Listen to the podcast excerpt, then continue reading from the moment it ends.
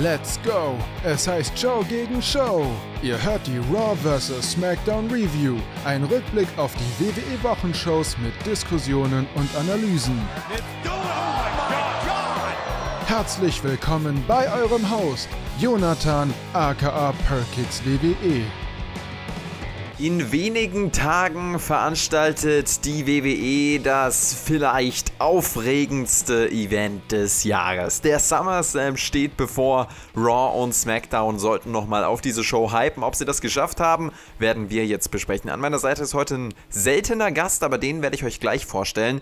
Vorab jetzt wichtige News. Ich gehe jetzt davon aus, wenn du diesen Podcast eingeschaltet hast, dann feierst du auch äh, die Podcasts, die wir hier delivern, hörst vielleicht auch regelmäßig zu. Soll ich dir was sagen? Dieser Podcast hier zieht um. Und es kann sein, dass du ganz, ganz viel verpasst, wenn du nicht den neuen Kanal abonnierst. Und zwar den Spotfight Podcast auf YouTube. Der Kanal ist in der Videobeschreibung verlinkt. Unbedingt jetzt abonnieren. Da gibt es ab Oktober, ab 1. Oktober, das komplette volle Format mit Raw und SmackDown, AEW und so weiter und so fort. Allerdings geht es da schon jetzt richtig. Ab diese Woche delivert zum Beispiel Team Edeltoaster dann eine SummerSlam Preview auf dem Spotfight Podcast Kanal. Außerdem gibt es die SummerSlam Review nicht hier auf dem Kanal, sondern auf dem Spotfight Podcast Kanal. Für AEWs All Out demnächst wird es genauso laufen auf dem Spotfight Podcast Kanal. Nur die Review, also klickt darüber und gebt euch das. Und jetzt kommen wir zu meinem heutigen Gesprächsgast. Ich spreche heute mit Stefan. Er ist lange Zeit im Wrestling aktiv gewesen, nicht als Wrestler, sondern hinter den Kulissen als Promoter und so weiter. Hat da ein paar Ausgaben ausgefüllt und ist jetzt hiermit am Start in diesem Podcast, um über Raw und SmackDown zu reden reden. Herzlich willkommen. Johnny, Johnny, Johnny! Ja, ich freue mich, dass du mich mal wieder eingeladen hast, hier auf deinen äh, Kanal ähm, mit dir einen Podcast zu machen. Und ich sehe, du bist äh, sehr aufgeregt. Du hast gesagt, der aufregendste Event des Jahres. Ja, eigentlich nur der zweite aufregend. Nee, Chris, äh, nicht Chrissy. Johnny, ja. Es du bist auch ja ganz schön aufgeregt, auf oder? ja, total. Es ist der aufregendste Event des Sommers. Und dieser Sommer hat es ja wirklich in sich und dieser Event hat es ja auch in sich. Es wird auf jeden Fall der aufregendste Event des Sommers, weil an diesem Wochenende finden ja auch keine anderen Events statt, die aufregender sein könnten. Das ist sehr, sehr spannend. Ja, wie geht's dir so in deinem Sommer aktuell? Sehr gut. Also ich habe ähm, ab und zu auch tatsächlich schon die Sonne abbekommen. Das ist natürlich immer, tut einem besonders gut, ne? Viel Vitamin D und so aufnehmen, äh, insbesondere über die nackte Haut. Also man muss ja am besten sich äh, weniger anziehen und dann rausgehen. Das ist äh, sehr gesund. Ich will jetzt nicht alle deine Hörer dazu aufrufen, nackt auf die Straße zu gehen, ähm, aber es kann auch nicht schaden, sag ich mal. Nackte Haut ist immer gut und mhm. natürlich auch die ein oder andere Reise vielleicht zu unternehmen dann. Das werde ich auch demnächst tun. Bei mir geht's in die Türkei. Wo geht's bei dir das nächste Mal hin? Oh, das ist eine gute Frage, wo es bei mir zunächst mal hingeht. Das, ähm, du kennst ja meine, meine äh, Reise- und Lebensplanung noch nicht so ganz genau und die werde ich auch heute nicht in diesem Podcast offenbaren, aber äh, ich habe tatsächlich ein bisschen äh, äh spannende Pläne für die Zukunft, aber noch keine äh, konkrete, ähm, keinen konkreten Ort, wo es hingehen wird. Ähm, das äh, muss jetzt noch ein bisschen auf sich warten lassen. Aber wenn es dann losgeht, dann geht es richtig los, kann ich dir verraten. Weil ich bin ja auch jemand, der gerne viel reist tatsächlich. Gibt es dann auch eine Karte von deinem Urlaub? es, äh, es, du, spielst das natürlich auf ähm, auf äh, Maptit an. Das ist ein äh, Unternehmen, was ich gerade dabei bin zu gründen. Und ähm, tatsächlich äh, äh, äh vertreiben wir da ja oder bauen dort quasi äh, Designer Welt- und Landkarten. Und ähm, in der Tat, ähm, ich, ich surfe ja recht viel und ich hatte vor ein paar Jahren mal die Idee, wäre das total geil, so eine Weltkarte zu haben, an der ich jeden Ort markieren könnte, an dem ich mal äh, gesurft bin. Ich weiß nicht, ob du auch schon mal gesurft hast, also Wellenreiten in dem Falle. Und äh, das war bei mir so ein bisschen der Anlass, äh, das ähm, ins Leben zu rufen. Mittlerweile haben wir da viele verschiedene Ideen. Ich meine, du bist ja auch mittlerweile tatsächlich schon viel unterwegs gewesen. In Ägypten warst du auf jeden Fall schon. Jetzt äh, fliegst du in die Türkei. Ich weiß nicht, wo du sonst schon so überall warst, aber da würde man schon, schon eine gute Europakarte, wo man noch so ein bisschen mehr mit drauf nimmt, glaube ich, ganz gut aufhängen können. Wobei du ja auch in den USA schon äh, ein paar Mal warst, unter anderem mit mir bei WrestleMania 34 letztes Jahr. Ganz genau, da haben wir auch zusammen gewohnt. Stefan, du bist ja auch äh, im Wrestling schon aktiv gewesen, unter anderem als Booker und jetzt äh, hier jetzt nicht mehr aktiv, aber zumindest äh, bist jetzt hier am Podcast am Start, um deine Expertise ein bisschen zu teilen. Leute, es geht gleich los, keine Angst. Ich möchte euch nur sagen, diese Karte, die Stefan anspricht, die habe ich hier tatsächlich rechts neben mir an der Wand hängen. Ich habe mir tatsächlich bei Mapdit schon eine Karte gemacht. Äh, wenn die Zuhörer jetzt so eine Karte wollen, also eine Karte mit personalisierten Bildern drauf, wo kriegen sie das? Ja, im Moment äh, gibt es das nur auf startnext.com slash mapdit, M-A-P-D-I-D. Ähm, äh, im, im, Moment ist es so, dass wir ein Crowdfunding durchführen. Also wir bitten da nicht um Spenden oder sonst was, ähm, sondern wir verkaufen einfach die Karten äh, schon heute, also man kann die sich vorbestellen und wir werden dann kurz später auch liefern. Ähm, und du warst tatsächlich einer unserer Testnutzer. Das heißt, du hast eine, eine sehr frühe Variante von dem gesehen, wie es ausschaut. Da hat sich auch noch mal ein bisschen was getan seitdem, weil wir ja äh, sehr nützliches Feedback bekommen haben von unseren Testnutzern, unter anderem von dir.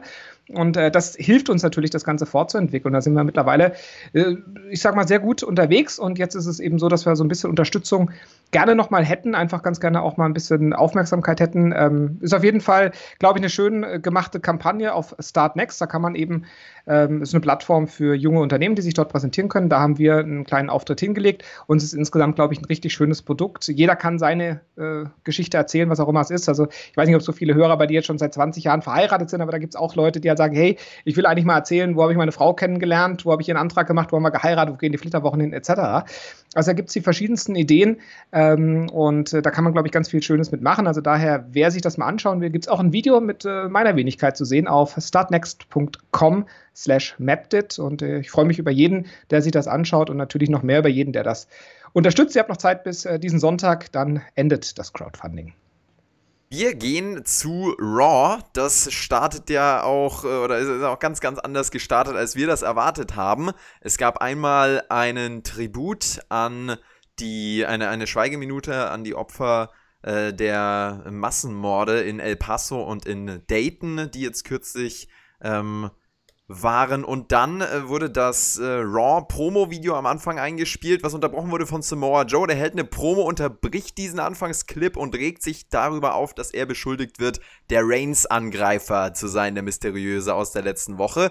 Samoa Joe bestreitet das. Er hält eine Promo völlig on fire, so wie du immer in deinen Podcasts und ähm, ja, steht da auf dem Kommentatorenpult, lässt ordentlich vom Leder. Das war mal was anderes zum Start. Hat's dir gefallen? Ja, also ähm, zunächst mal finde ich es immer gut, wenn die WWE da sozusagen auch ein bisschen äh, Flagge bekennt und äh, so eine Schweigeminute abhält. Ähm, ich fand auch gut, dass man das gelöst hat, nachher dann von dem Harley Race-Tribut, äh, den man dann später in der Show eingebaut hat. Das waren ja dann verschiedene Sachen, die sich überlagert haben. Das hat man getrennt. Ähm, vielleicht dann so ein bisschen antiklimatisch, dass man dann direkt auch wieder auf eine sehr gewaltsame Szene zurückgeht, nämlich äh, diese äh, Szenerie von SmackDown aus der Vorwoche. Samoa Joe ähm, war ja derjenige, der in den sozialen sozialen Medien vermeintlich herausgepickt wurde als derjenige, der es war. Und er fühlte sich da äh, ja, unschuldigerweise äh, angegriffen, hat da seinem Unmut kundgetan und meinte, naja, er will das heute noch äh, zurechtstellen und er wartet halt auf Roman Reigns. Ich fand das tatsächlich einen guten Auftakt, einfach weil man mit einem Mann wie Samoa Joe, den habe ich übrigens auch vor ein paar Jahren, habe ich mit dem mal einen Döner gegessen. Und ähm, meine Anekdote dazu ist, ich habe es immer nie geschafft. Ich war damals großer Friends-Fan und ich habe immer irgendwie gesagt, ähm, hey, Samoa, ah, nee, und dann dachte ich mir, nee, heißt ja, heißt ja anders. Und dann habe ich aber immer nicht, nicht, nicht Joe gesagt, sondern hey Joey. Und dann ah, ist er daraus halt Samoa Joey geworden, weil ähm, ich ein großer Joey-Fan aus Friends war. Deswegen habe ich ihn immer Samoa Joey genannt. Ähm, ein sehr netter Kerl und ein äh, ja, grandioser äh, Wrestler auf jeden Fall. Äh, einer der besten in seinem Fach und der meines Erachtens auch deutlich unter Wert in der WWE eingesetzt wird. Und es ist sehr interessant, dass man diese ganze Storyline rund um Roman Reigns und diese Attacken jetzt auch nutzt, um äh, was mit Samoa Joe zu machen, nämlich ganz offensichtlicherweise ein Babyface-Turn. Das hat hier so den Anfang genommen, dass er sich hier ähm, ja, als, als Heel ähm, sozusagen ungerechtmäßig angegriffen gefühlt hat. Ich fand es einen guten Start und es hat irgendwie Interesse ge geweckt, was passiert da jetzt. Ja, was passiert da jetzt? Später ähm, ging man darauf auch nochmal ein. Ähm, auch die ganze Sache mit Roman Reigns wurde natürlich beleuchtet dann noch mal im äh, Lauf von Raw und auch bei SmackDown. Da kommen wir noch später drauf. Hier bei Raw war es dann erstmal so, Samoa Joe oder Samoa Joey, können wir auch dann, kam dann später noch mal raus. Tatsächlich wollte diese Entschuldigung von Roman Reigns, die er angekündigt hatte, ähm, und äh, setzt sich in den Ring, wartet. Das dauert ihm dann zu lange. Er geht raus auf den Parkplatz. Roman Reigns sieht er da, der gerade in ein Auto steigen will, äh, aussteigen will und von hinten kommt so ein Wagen oder seitlich von hinten und crasht in den Wagen von Roman Reigns hinein. Ein weiterer Anschlag und jetzt wurde ganz klar, das war nicht Samoa Joe. Ja, ist für mich noch nicht geklärt, ob es ein Anschlag war oder ob es vielleicht auch einfach ähm, eine äh, Frau war, die ihren Führerschein noch nicht abgeschlossen hat oder so. Dich. Könnte alles sein, Johnny. Ich, ähm, ich, ich habe die Vermutung, es könnte vielleicht auch eine Storyline sein, dass man hier das erste Intergender-Match in Saudi-Arabien plant. Aber mal abwarten, was da raus wird. Ähm, weil da dürfen die Frauen ja jetzt ja seit knapp zwei Jahren Auto fahren. Kann sein, dass sie das alle noch nicht so gut können. Aber ja, es ist höchstwahrscheinlich ist es ein WWE-Superstar gewesen, der diesen Anschlag äh, verbrochen hat, weil das ist ja das, was nahe liegt. Ähm, nicht, dass irgendwie sonst jemand da angreift. Und es ist auch nicht so, dass hier die Polizei einschreitet, weil die zur zweiten Mal in Folge wohl äh, ein äh, Mordversuch äh, unternommen wurde. Nein, das wird nachher mit einem Wrestling-Match gelöst. Das ist immer so diese herrliche ähm, Stimmung sozusagen, die da im Wrestling vorherrscht. So, ah, ist sonst was passiert, du hast versucht, mich umzubringen. Lass uns catchen. ja, das ist wirklich herrlich. Ähm, aber, aber gut. Also der, der Fahrweise nach zu urteilen ist ja entweder äh, Naomi oder ein von, einer von den Usos, also irgendjemand unter der Bettdecke, würde ich mal behaupten. Uh, jetzt gehst du aber auch ganz schön low hier. Naja. Ja, ich ähm, mich nur an. Spaß. Ja, also ähm, also diese Szene war natürlich cineastisch äh, genauso äh, hochklassisch gelöst wie in der Vorwoche das mit dem Gabelstapler. Also ähm, das wurde ja äh, diese Woche bei SmackDown dann nochmal übertrumpft. Da gab es ja sogar äh, eine Kamera zu sehen, die von dem Auto ausging, von dem quasi, äh, also das, das, das den Unfall provoziert hat. Oder Unfall, den, die Attacke, wie auch immer. Ähm, und da muss man natürlich schon sagen, das ist ein bisschen so. Also, das war, war halt auch wieder Überproduktion in Reinkultur, äh, wie es die WWE ja äh, an vielen Stellen abliefert. Und ähm, ich sag mal so, die Idee ist grundsätzlich gut. Auf der anderen Seite, die ähm, Attackierenden sehen natürlich ein bisschen blöd aus. Eine zweite Attacke, wieder ist ihm nichts passiert. Also er hat ja keine Schrammen davon gezogen, gar nichts. Also ich meine, wie dumm sind denn die Leute, die ihn attackieren? Rakishi, ich weiß nicht, ob du dich erinnerst, 1999, der hat einfach den Stone Cold Steve Austin umgefahren. Und im ersten Versuch hat es direkt geklappt. Also, ähm, ne, hätten sie vielleicht Und für wen hat das getan? For The Rock. He did it for The Rock. Und in dem Falle war es vielleicht tatsächlich Rowan, he did it for the Brian. Mal schauen, keine Ahnung. Aber ähm, peinlich war ja, es gab die Szene, ne, und dann gab es einen Werbebreak. In der Werbe, in, dem, in dieser Werbepause ist richtig viel passiert. Unter anderem wurde das Auto auch wieder repariert. Ich weiß nicht, ob es dir aufgefallen ist, aber Triple H war ja auch da. Es gab keine Schrammen, keine Dellen am Auto. Also das war natürlich schon. ich sag mal so, dafür kriegt man kein Emmy. Dabei ist das doch das Ziel von WWE. Naja, gut. Ähm, das also zu diesem Segment. Du hast es erwähnt, Triple H kam noch dazu, die ganzen äh, besorgten äh, Offiziellen und äh, ja, Roman Reigns mal wieder äh, in einer lebensgefährlichen Situation, könnte man meinen. Bei SmackDown wurde das Ganze aufgeklärt, zumindest anfänglich, und da werden wir dann später beim SmackDown-Teil noch drüber reden. Seid gespannt. Es folgte ein Match, was dir sicherlich sehr, sehr gut gefallen hat, denn ich weiß ja, du bist großer Frauenversteher und auch Frauen-Wrestling-Fan. Becky Lynch und Charlotte traten an gegen Natalia und Trish Stratus. Hier hat man quasi diese beiden großen Frauenfäden für den SummerSlam kombiniert. Becky Lynch und Charlotte, ein Team, das trotzdem irgendwie oder wahrscheinlich genau deswegen sehr awkward äh, gewirkt hat. Die kamen auch nicht gut miteinander klar. Charlotte hat Becky irgendwann allein gelassen. Das DQ-Finish folgt, weil Natalia ihren Sharpshooter nicht gelöst hat, trotz Rope Break. Wie fandest du denn diese interessante und eigenartige Konstellation hier?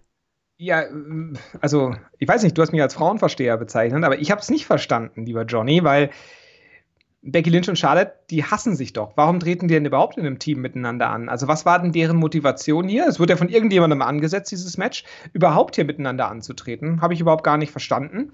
Ähm, und auch so, wie man es nachher gelöst hat. Also, das äh, Trish wurde ja gar nicht eingetaggt und trotzdem hat man halt Trish hier in einem Raw-Match ganz offiziell präsentiert. Auch das ein bisschen komisch. Ähm, das Finish war ja, dass eben äh, Charlotte Flair rausgelaufen ist und Natalia hat dann, ähm, also nachdem sich Becky Lynch einfach eingetaggt hat, Natalia hat dann einen Sharpshooter gegen Becky Lynch an, äh, ansetzen können, weil sie abgelenkt war, weil Charlotte Flair eben äh, den Walkout gezeigt hat. Und ähm, das war ja so ein bisschen heelig äh, für Natalia. Und warum hat man nicht eher Natalia und Charlotte miteinander in ein Team gesteckt, wenn die beiden doch eher hier die Heel-Rolle einnehmen sollten? Weil so waren es ja irgendwie so Babyface, äh, Babyface und Heel jeweils im Team gemischt. Ähm, das fand ich ein bisschen komisch und ich fand es auch ein bisschen, ja, holprig, wie man hier diese beiden Fäden miteinander kombiniert hat. Ich fand, das war eher nix, ehrlich gesagt.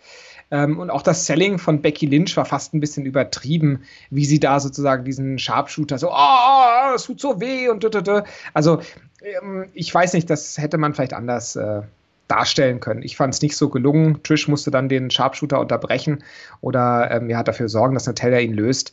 Ähm, weiß ich nicht. Hat mir jetzt, also ich habe da verschiedene Messages wahrgenommen, die nicht alle ganz klar durchdacht waren, war so mein Eindruck. Mhm. Bist du gehypt auf die beiden Matches? Ähm, ich muss sagen, ja. Also grundsätzlich ja, einfach deswegen, weil ähm, der SummerSlam in Toronto stattfindet. Natalia und Trish Stratus, beide ja Kanadierinnen. Trish, äh, Trish ja sogar aus Toronto, das ist ihre Heimatstadt. Ich glaube, dass beide Matches auf ihre Art und Weise sehr interessant sind und auch abliefern werden. Insbesondere was die Crowd Reaction angeht. Ähm, Trish wird auf jeden Fall mega over sein in Toronto. Ähm, und da hat sie auch damals ihr letztes Match damals bestritten. Ähm, ihr Retirement-Match, ihr ganz offizielles One-on-One, -on -One, war damals im Jahr 2006 bei Unforgiven gegen. Das ist eine sehr gute Frage, Stefan. Ja, Sag klar, deswegen stelle ich sie dir. Come Lita natürlich. Lita. Und äh, das war ja das Karriereende von Trisha. Sie hat seitdem immer mal wieder Matches bestritten, unter anderem natürlich auch letztes Jahr bei Evolution, aber auch davor schon bei ähm, WrestleMania. Und äh, ja, Jetzt gibt es halt hier mal wieder ein großes One-on-One. -on -One. ähm, wie gesagt, ich freue mich drauf, auch wenn der Aufbau mehr als bescheiden war. Ähm, und Becky gegen Natalia in einem Submission-Match. Submission-Match natürlich sehr schwer. Du kannst halt nicht mit äh, Nearfalls arbeiten. Ähm, das macht halt schwer. Ähm, auf der anderen Seite, das Match erinnert mich so ein bisschen von der Konstellation her, möchte ich sagen, an WrestleMania 13. Weißt du, welches Match ich meine? Natürlich weiß ich das. An äh, Bret Hart und äh, Stone Cold Steve Austin, gehe ich mal von aus, oder? Ganz genau, weil Natalia ja äh, verwandt mit Bret Hart auf mhm. der einen Seite und sie verwenden beide den Sharpshooter und Becky Lynch gilt ja als der weibliche Stone Cold Steve Austin. Also mal schauen, ob es eine ähnlich legendäre Szene gibt wie damals bei WrestleMania 13, als der blutüberströmte Stone Cold Steve Austin im Sharpshooter äh, ja, geblackout wurde oder K.O. ging und äh, somit das Match äh, verlor, ohne aufzugeben. Ja, Stefan, ich finde das großartig, was du hier für Parallelen ziehst und wie, wie gehypt du auf dieses äh, Match auch zu sein scheinst. Aber ich werde dir, ähm, also ich will dich nicht enttäuschen, aber ich, ich erwarte da tatsächlich äh, einen ganz langen SummerSlam mit einer durchhängenden Mitte und ähm, dann. Mm. Ich glaube, es gibt keine durchhängenden Mitte, weil die Durchhänger in der Mitte, die sind ja allesamt diese Woche bei Raw abgehandelt worden, oder? Also es klingt danach, dass sie erst nach dem SummerSlam stattfinden. Also hm. das, das, nächste Match war ja auch eins, was für den SummerSlam gerüchtet wurde, fand dieses, äh, diese Woche bei Raw stand. Es gab noch ein anderes Match bei Raw, was ähm, so beim SummerSlam hätte passieren können. Und bei SmackDown gab es ja auch ein Match, was eigentlich auf der SummerSlam-Card mhm. äh, stehen sollte. Aktuell haben wir nur zehn Matches angekündigt für den SummerSlam. Das reicht doch aber auch. Ja, also, deswegen. Bin ja, sehr gespannt. Ich bin sehr gespannt auf den SummerSlam, aber um da vielleicht mal äh, mhm. direkt anzuknüpfen, Stefan, um hier mal äh, okay. weiterzukommen. Rey ja, Mysterio trat an gegen Andrade. Letzte Woche war es so, Andrade reißt Ray die Maske im Gauntlet-Match kaputt. Diese Woche wollte Ray Rache. Ein sehr, sehr ansehnliches Wrestling-Match, genau mein Wrestling-Stil auch, das habe ich sehr genossen. Selina Vega greift am Ende ein für Andrade und Ray verliert das Match dadurch. Dafür würde ich übrigens auch Geld zahlen, dich mal in einem ähm, Lucha-Match zu sehen. Also. Ja? Mhm. Können wir mal machen. Kann ich nochmal zu meinem Bro Walter gehen, ein bisschen trainieren? Ich denke, das habe ich nämlich äh, nötig. Die Bumps, die, die habe ich damals noch nicht so gut verkraftet, äh, als ich mit ihm trainiert habe. Vielleicht wird das ja dieses Mal was. Ja, äh, Andrade Cien Almas, wie ich ihn immer noch nenne, gegen Rey Mysterio. Ähm, die haben ja schon ein paar Mal dieses Jahr miteinander äh, im Ring zu tun gehabt. Jedes Mal war es sehr, sehr gut. Es war ja wohl auch mal gerüchteweise als ähm, Master das Hair Match für WrestleMania mit auf der Card, äh, hat es dann aber nachher nicht dorthin geschafft. Ähm, jetzt wird es wieder gespielt auf einmal. Äh, die gleiche Storyline wie eben ja Anfang des Jahres.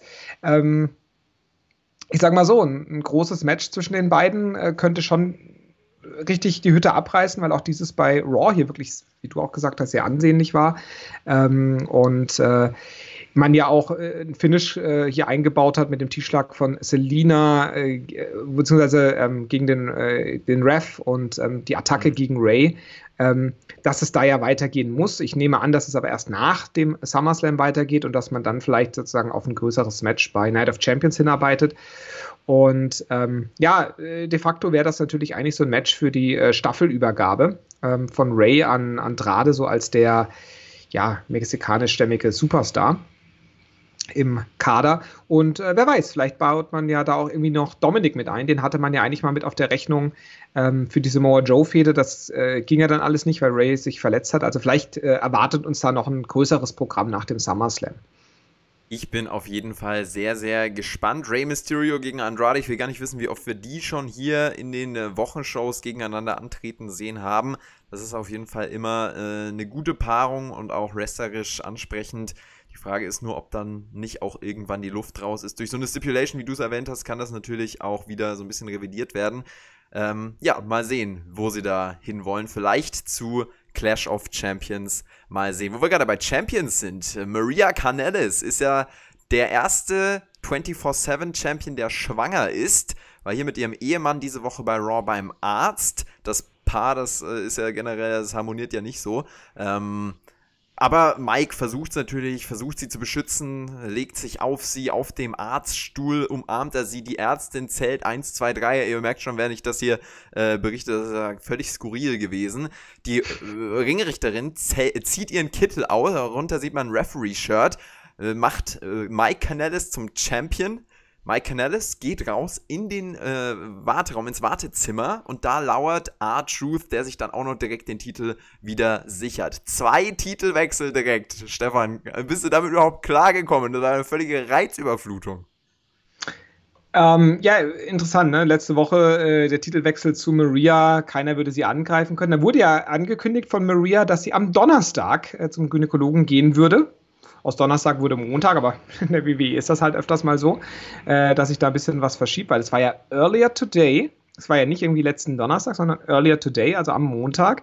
Ähm, ja, und äh, Mike Canellis hat das hier einfach ausgenutzt. Ich muss mich ja fragen, sind die Referees eigentlich noch neutral, wenn die sich extra verkleiden, um quasi dem Challenger zu helfen?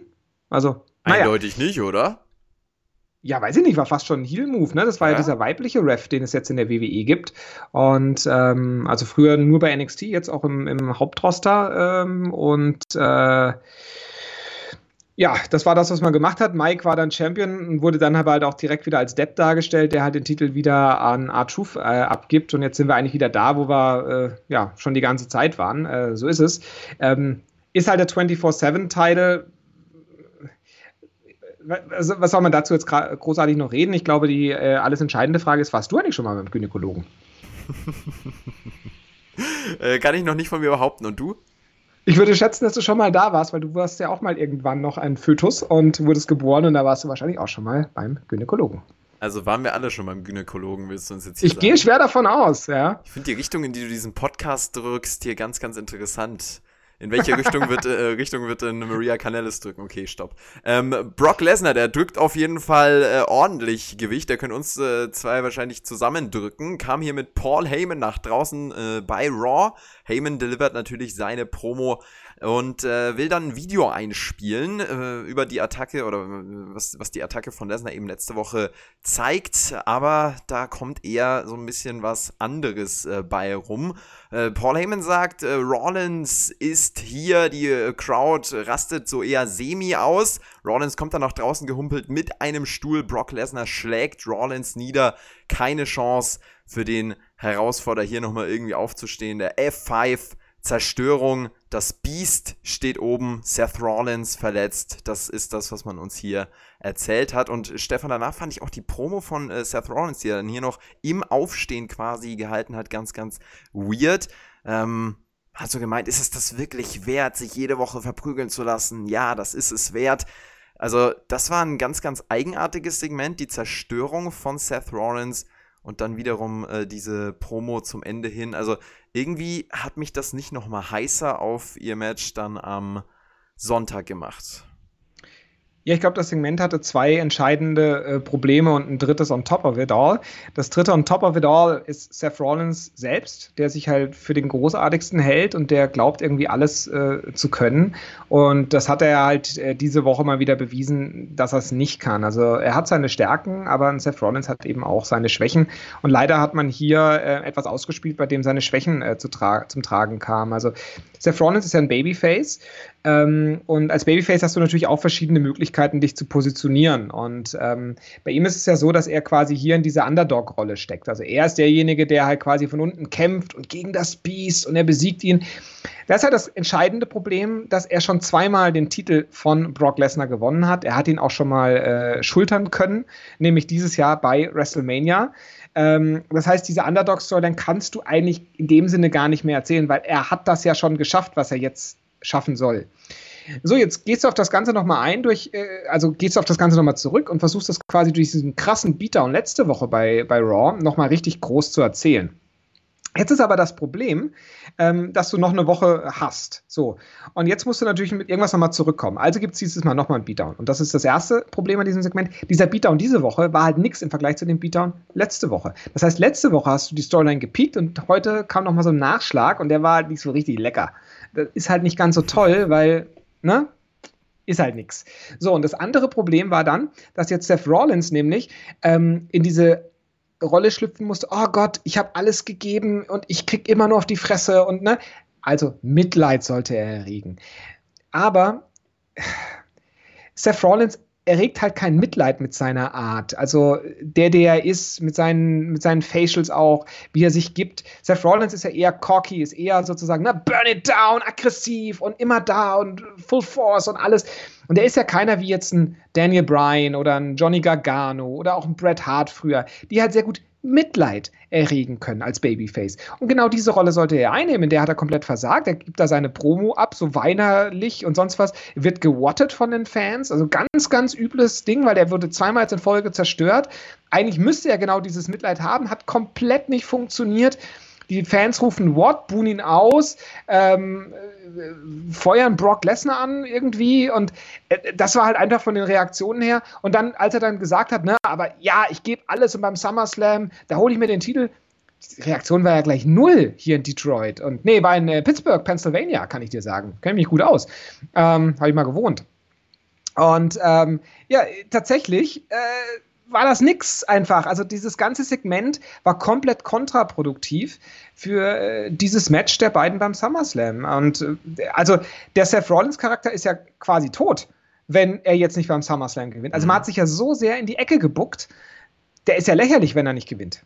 Es ist auch ganz, ganz schrecklich. Ich habe mich da auch die letzten Wochen drüber echauffiert, kann ich dir sagen, was man mit Seth Rollins macht. Und wir werden das jetzt hier nicht nochmal ausführen.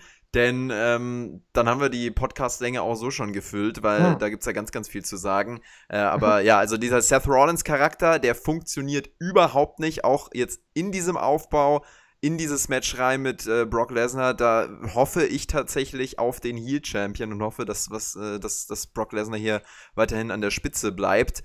Ähm, was man dann halt bringt, wird halt auch nicht großartig innovativ sein. Oder also ich, ich wollte dich gerade fragen. Also wenn, wenn Brock Lesnar Champion bleibt, Johnny, was macht man denn dann? Genau, was macht man dann? Und dann äh, ist halt die Frage, wen kannst du da oben noch hinstellen? Seth Rollins, Fragezeichen. Nach den letzten Monaten wahrscheinlich eher nicht. Roman Reigns. Oh. Wahrscheinlich, aber gegen was? Brock Lesnar auf keinen Fall. Ja. Also Topstar-Potenzial meine ich damit. Äh, bei, bei Roman Reigns ist es auf jeden Fall ja. gegeben. Und sonst, also sonst sehe ich halt äh, tatsächlich eher schwarz. Hm.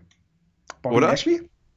Also, ähm, was man halt machen könnte, wäre ein krasser Stunt wie mit äh, Matt Riddle, was ja jetzt spekuliert wird oder auch gehofft wird. Mhm. Aber das ist halt Fantasy at its best. Und im Hauptkader, in, in realistischen Szenarien, da gibt's doch nichts mehr, oder? Also Brock also, Lesnar an der Spitze, da äh, äh, gibt keine Richtung mehr. Also Bobby Lashley wäre für mich jemanden, den man ähm, theoretisch in diese Position nochmal bringen könnte. Da müsste man aber halt auch ein bisschen so den Reset-Knopf bei ihm drücken. Also müsste man ihn jetzt mit was ganz anderem zurückbringen lassen. Der ist ja auch so ein bisschen raus. ähm, nach der Fehde gegen ähm, Braun Strowman, der übrigens auch nicht auf der SummerSlam-Card ist. Also man hat einige Leute auch rausgelassen für den SummerSlam. Ähm, ich habe halt dieses Potenzial immer zum gewissen Grad in einem Bobby Lashley gesehen. Und er ist halt jemand, den man auch aufgrund seines MMA-Hintergrunds da auch hinbringen könnte. Äh, glaube ich da noch dran im Jahr 2019? Nein, aber es könnte natürlich sein, dass die WWE auf die Idee kommt, das zu probieren. Aber ansonsten sehe ich da keinen. Und ja, Matt Riddle ist so der Einzige, der sozusagen wirklich der, der Versuch eines, eines äh, Aufbaus eines neuen Superstars wäre. Alles andere wäre nur noch mal was zu reaktivieren, was schon vor Jahren nur semi funktioniert, wie eben Bobby Lashley oder wie eben Braun Strowman. Mhm. Ähm, Matt Riddle wäre tatsächlich was komplett Neues. Aber ansonsten sehe ich halt auch da keinen, auch bei NXT, den man sonst in der Hinterhand hätte, äh, glaubwürdig sich mit Brock Lesnar anzulegen. Ja, und ich denke, damit können wir es auch beschließen hier für dieses Thema. Also es ist eine ganz, ganz eigenartige Situation. Bobby Lashley, da würde ich dir in dem Punkt tatsächlich äh, zustimmen, wenn man denn diesen Reset komplett durchzieht. Ich habe am Anfang, als Bobby Lashley reinkam, auch gesagt, ja, Lashley gegen Lesnar, also wenn man Lashley aufbaut, ähm, dann wäre das definitiv ein, ein Dream-Match in Anführungszeichen. Lashleys äh, Debüt bei WWE oder Redebut jetzt in seinem neuen mhm. Run haben wir übrigens zusammen in der Halle bestaunt, als wir bei Raw in der Halle saßen nach WrestleMania 34. Das war auch ein toller Moment, da hast du dich ja auch gefreut. Und äh, damit würde ich sagen, gehen wir zu einem anderen Namen, der bei WrestleMania, äh, die wir zusammen gesehen haben, äh, sein letztes Match hatte. Nee, ein Jahr später immerhin. Naja, kann man auch mal durcheinander kommen. Ich rede von Kurt Angle, Stefan. Kurt Angle, einer deiner absoluten Favorites tatsächlich.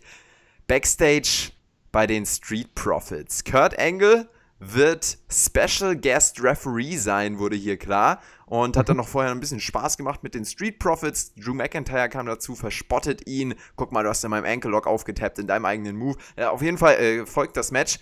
Cedric Alexander gegen Drew McIntyre. Bray Wyatt hat das Ganze unterbrochen. Oder wolltest du hier schon einsetzen? Nee, nee, nee, mach mal weiter, Johnny. Bist du im Fluss? Ja, come on. Bray Wyatt unterbricht das Ganze, attackiert Kurt Angle, Mandible Claw und dazu natürlich diese großartigen Horror-Soundeffekte. Mal wieder ein sehr gelungener Bray Wyatt-Auftritt, eben mit diesem erwähnten Aufbau gerade. Findest du? Ja. Hm. Also, ähm, Kurt Engel kommt ja aus Pittsburgh, lebt dort, ist da groß geworden, ist äh, ja äh, ähnlich wie Bruno Sammartino damals, äh, quasi Nationalheld in Pittsburgh. Ähm, und äh, dementsprechend war er natürlich auch over. Das heißt, da hat, hat, man natürlich sehr gut den Pop nochmal gezogen und hat natürlich versucht, aus diesem Pop quasi Heat für äh, Bray Wyatt äh, zu generieren. Das ging auch, aber ich finde, also so richtig gezündet hat es nicht diese Woche, aber okay, also da hat man ein bisschen anderen Eindruck. Ähm, ich glaube auch einfach, weil die Szenerie so ein bisschen komisch war. Ne? Er war halt Special Guest Referee, aber irgendwie dachte man sich, es ist halt so ein Blow-off-Match zwischen ähm, Cedric Alexander und ähm, Drew McIntyre. Das war es halt eben nicht, weil das Match einfach quasi rausgeschmissen wurde durch diese Attacke. Äh, das fand ich ein bisschen, ja, semi. Ähm, aber es ist halt das, was man mit Bray Wyatt macht. Er attackiert äh, Legenden wie Mick Foley und jetzt eben auch Kurt Angle ähm, und tritt dann an gegen Finn Balor. Ist also ein bisschen ähnlich wie äh, Dolph Ziggler, der legt sich auch gern mit Legenden an, aber das, dass da zwei Leute gerade die gleiches oder ähnliches Storyline haben, das ist halt so. Ähm, und ja, Finn Bella sollte derjenige sein, der das Ganze dann rächt. Aber ich finde ganz cool, dass man ihm die Mandible Claw ganz offensichtlich jetzt gegeben hat. Das war ja so die Spekulation nach der Attacke gegen Mick Foley. Und das war jetzt ja durchaus die Bestätigung, dass er quasi jetzt die Mandible Claw übernommen hat von äh, Mankind damals. Und äh, das passt doch durchaus zum neuen Bray Wyatt-Charakter, zum Fiend. Ja, den findest du gelungen? Oder wie sieht's da aus? Ähm, da hängt halt noch ganz viel von der Umsetzung ab, von der wir noch nicht ges nichts gesehen haben. Wir haben ja bislang in Anführungsstrichen nur die Backstage-Segmente und irgendwelche äh, Run-ins, Attacken gesehen. Ähm, wie sich das jetzt im Match transportieren lässt, das ist halt, glaube ich, nochmal so die Frage. Also wie schaut der Entrance aus? Ähm, ist sicherlich nochmal was, das werden sie auch gut lösen, insbesondere mit viel Überproduktion. Aber ähm, wie schaut es dann im Ring? Wie schaut es im Match aus? Und ähm, ich weiß nicht, ob wir da beim SummerSlam eine große Antwort darauf erhalten werden, weil ich glaube, dass das Match relativ kurz gehalten werden wird mit einem klaren Sieg für Bray Wyatt. Aber ähm, bei mir ist es halt immer so, solche übernatürlichen Gimmicks, das ist halt irgendwie ganz cool sozusagen in den Vignetten Backstage, in den, in den Videos zuvor. Aber sobald es dann in den Ring geht, merkst du halt so, oh, was ist das eigentlich? Jetzt prallt hier so eine, so eine, so eine Fantasiewelt auf die Realität in Anführungsstrichen des Wrestlings. Und das ist halt auch immer ein bisschen schwierig. Also ich kann mit solchen Characters generell, glaube ich, nicht ganz so viel anfangen, weil ich eher an einem ähm, realitätsbasierten Wrestling interessiert bin. Und ähm, daher ist es, glaube ich, nicht das Gimmick, was mich am Ende des Tages wahnsinnig ansprechen wird. Aber ich glaube schon, dass es gerade für viele Leute, die auch gerne Comics lesen und so weiter, halt ein Charakter ist, der durchaus sehr interessant sein kann, wenn man es vernünftig umsetzt. Aber es ist auf der anderen Seite auch Bray Wyatt. Und Bray Wyatt war halt in den letzten Jahren im Ring schon immer ziemlich langweilig und eintönig. Das ist eben die Frage, ob äh, man nicht auch da wieder hinkommt nach einem gewissen Anfangshype, der dann langsam abebbt. Finde ich ganz, ganz spannend. Die Frage ist auch hier, also du hast, du hast auch gesagt, äh, mit äh, Kurt Angle und der, ähm, ja, diesem Segment, was man hier gebracht hat, wollte man Heat erzeugen.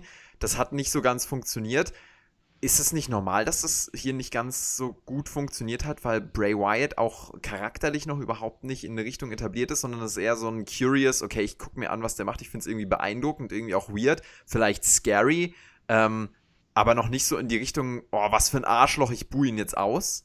Ich meine, obwohl ja, er hier Kurt Angle mhm. angreift.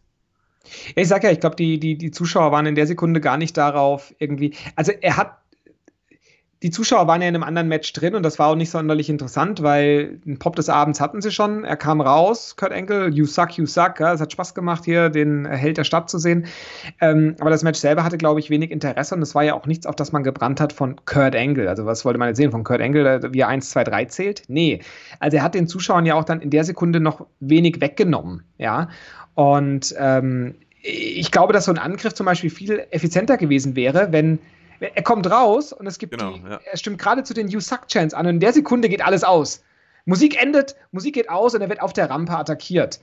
Das wäre wahrscheinlich für das, was man machen wollte, effizienter gewesen, aber oder effektiver gewesen. Also weil, weil dann hättest du den Zuschauern was weggenommen, was sie unbedingt haben wollten. Aber das gab es in der Sekunde nicht mehr. Und dann war es halt nur, ach okay, er attackiert halt Kurt Angle. Naja, so what? Hat auch neulich McFoley attackiert. Also das war halt irgendwie nichts Besonderes, ja. So sieht es aus. Bray Wyatt, wir sind gespannt, äh, wie man dann auch beim SummerSlam die Produktion um ihn herum äh, äh, einsetzen will. Ich fand es trotzdem ein gelungenes Segment hier, obwohl es in, in dieser äh, Facette nicht funktioniert hat. Ich finde äh, generell natürlich die Produktion, ähm, die muss man hier nochmal herausstellen. Das ist ganz, ganz großartig. Ich bin gespannt auf den Einzug dann am Sonntag von The Fiend. Außerdem haben wir bei Raw ja neue Champions äh, bekommen und zwar im WWE Women's Tag Team Championship Match. Four-Way Elimination Tag Team Kampf zwischen Alexa Bliss und Nikki Cross, den Kabuki Warriors, Mandy Rose und Sonya Deville und den Iconics. Und die Iconics sind direkt zum Start rausgeflogen, kann ich dir sagen. Damit war klar, neue Champions garantiert. Rose und Deville fliegen als nächstes. Die äh, äh, Kabuki Warriors unterlagen dann gegen Alexa Bliss und Nikki Cross. Und so haben wir überraschend neue Champions hier bei Raw. Und zwar diese Odd Connection aus Nikki Cross und Alexa Bliss. Mm, so ganz überraschend ist es nicht. Also die Iconics, ja zwei äh, gute Freundinnen von mir, muss ich sagen, ähm, die hatten jetzt hier nicht die allerbeste Titelregentschaft, um mal ganz ehrlich zu sein. Ja, die haben bei WrestleMania den Titel gewonnen und haben seitdem nichts gemacht. und äh, dementsprechend ähm, war das ja nur eine Frage der Zeit, bis man jetzt irgendwann den Titel woanders hingibt. Ähm, und man hat halt hier alle Tag Teams mal zusammengekratzt, äh, die man in der Women's Division hat. Ähm, Alexa Bliss und Nikki Cross dagegen, das hat man ja schon sozusagen vor dem Turn One Handicap Match mit äh, Bailey beim letzten Pay-Per-View gemerkt. Da stimmt die Chemie. Das ist irgendwie, das funktioniert miteinander. Ähm, und da hatte ich damals auch schon vermutet, dass man mit den beiden in Richtung Tag Team plant. Ähm, und ja, man hat halt die Kabuki Warriors äh, mit dabei, die ja zwei Wrestlerinnen, die natürlich völlig unter Wert äh, verkauft werden. Also äh, äh, Asuka und Io Shirai, äh, nicht Io Shirai, der, die wurde eingeblendet, sondern Kairi Sane, mhm. ähm, weil die ja schon im Ring also jetzt, wenn man mal diese acht Damen anschaut, mit Abstand diejenigen sind, die hier die zwei Besten sind. Ähm, Nikki Cross sicherlich, äh, sicherlich auch wrestlerisch äh, gut und auch äh, Sonja Deville und Alexa Bliss äh, können das und Mandy ist sowieso über alle äh, ähm, gegen alle Kritik äh, natürlich geschützt. Aber ähm, nein, ähm, das ist jetzt halt was, was man macht, aber es ist halt ein Titel, der keinen Wert hat, weil dieser Titel nicht vernünftig etabliert wurde. Ähm, Sascha und Bailey waren die ersten Champions, haben den Titel dann relativ schnell wieder gedroppt, ohne viele Titelverteidigungen. Dann war der Titel bei den Iconics, da war er ein Witztitel, wurde quasi nie verteidigt.